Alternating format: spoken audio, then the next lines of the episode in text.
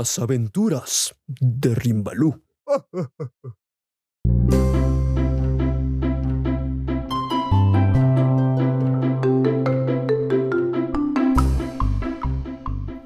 Oh, ya están aquí. Bienvenidos nuevamente.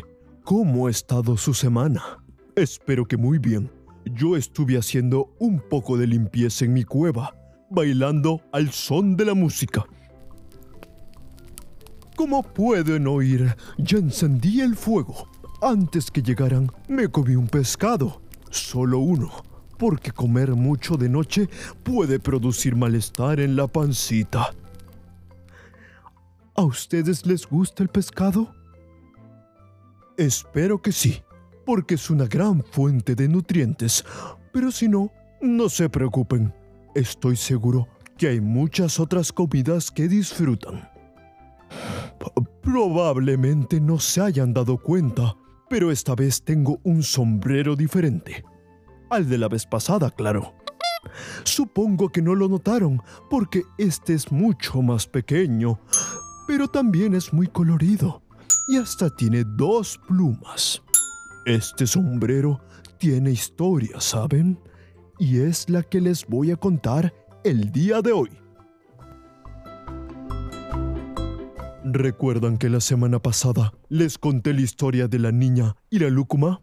Ah, pues resulta que la gente de aquel poblado tenía especial cariño por los seres voladores y me hablaron de una leyenda antigua, el castillo de las aves.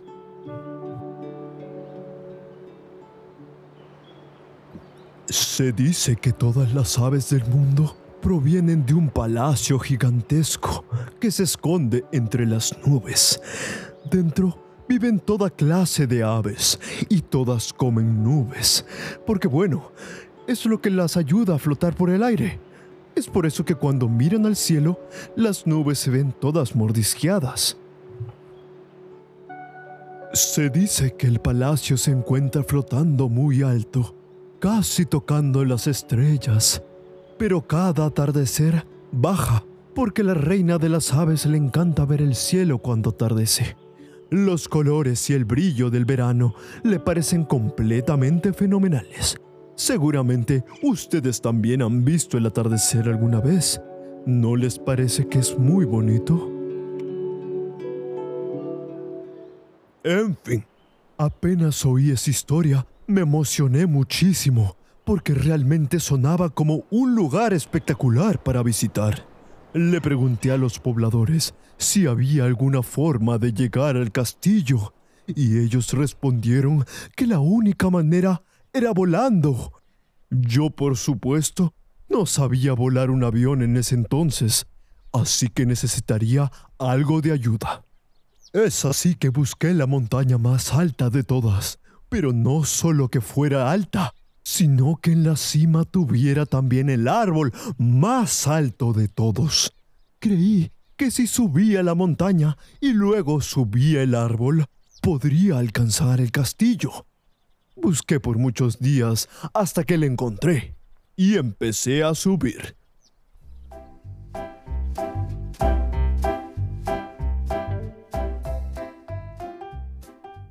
Empecé por las faldas de la montaña, que es como se le conoce a la parte baja, porque bueno, obviamente parece una falda.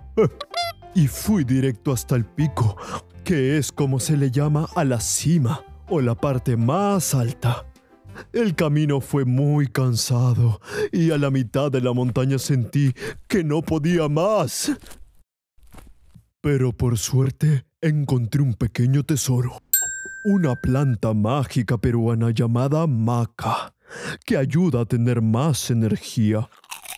Me la comí y logré subir sin problemas el resto del camino.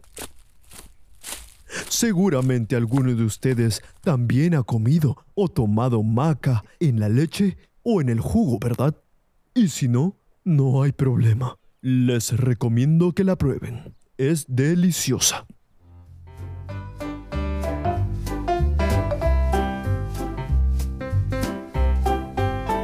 En fin, llegué a la cima de la montaña, pero aún me faltaba subir el árbol. Por suerte, yo soy todo un experto trepando, pues muchas de las frutas más jugosas se encuentran en la cima de los árboles. Con ayuda de mis garras, logré trepar y ¡hop! ¡hop! Llegué hasta arriba. Sin embargo, y para mi mala suerte, el cielo estaba aún bastante lejos. Me senté ahí arriba a descansar mientras pensaba qué otra cosa podría hacer para poder llegar. Entonces, y de forma inesperada, oí una voz desde arriba. Oso de anteojos, ¿necesitas ayuda? Alcé mi cabeza y vi un enorme cóndor que volaba por encima mío. Lo llamé a gritos y éste se acercó.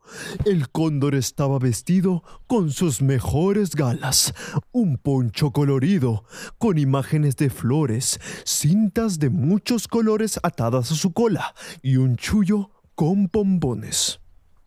Yo le conté mi historia, de mis sueños de viajar y de cómo anhelaba visitar el Palacio de las Aves. El cóndor me dijo que él se dirigía justamente al palacio, donde se celebraría una gran fiesta y aves de todas partes asistirían. Sin embargo, me contó que solo los pájaros tenían permitido ingresar, pero que él podía llevarme como su invitado si lo ayudaba a encontrar un regalo para la reina. Acepté encantado. Me pregunté qué podía ofrecerle y se me ocurrió, ¿por qué no una canasta tejida? Las había aprendido a hacer hacía poco. Aproveché la corteza del árbol sobre el que me encontraba y me dispuse a tejer una linda canasta. El cóndor trajo algunas frutas exóticas y las pusimos todas adentro. Sin embargo, aún se veía un poco descolorida, así que usamos algunas de las cintas que llevaba el cóndor en su cola para decolarla. Tenía en mis patas un verdadero tesoro, digno de cualquier reina. Los dos estábamos contentísimos pero sin darnos cuenta se nos había pasado el día. Ya se estaba acabando la tarde y el castillo pronto se elevaría fuera de nuestro alcance. Oso, vamos al castillo, me dijo el cóndor. Con prisa me subí encima de él y éste empezó a volar. Ahora seguro se preguntarán, ¿cómo es posible que un oso se suba encima de un cóndor y pueda volar? Pues déjenme contarles que el cóndor es el ave voladora más grande del mundo. Así es, aunque no lo crean. Búsquenlo en internet.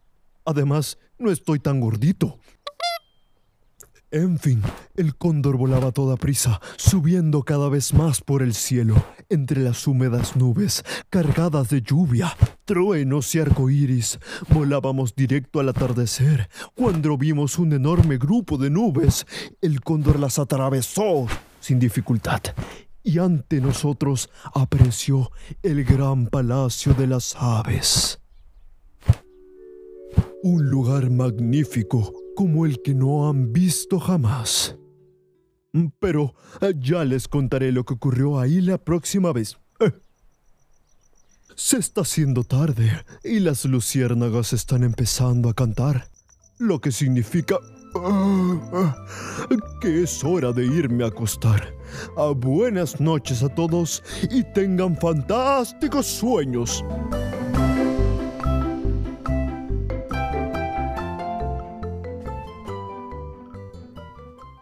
Sonos Media.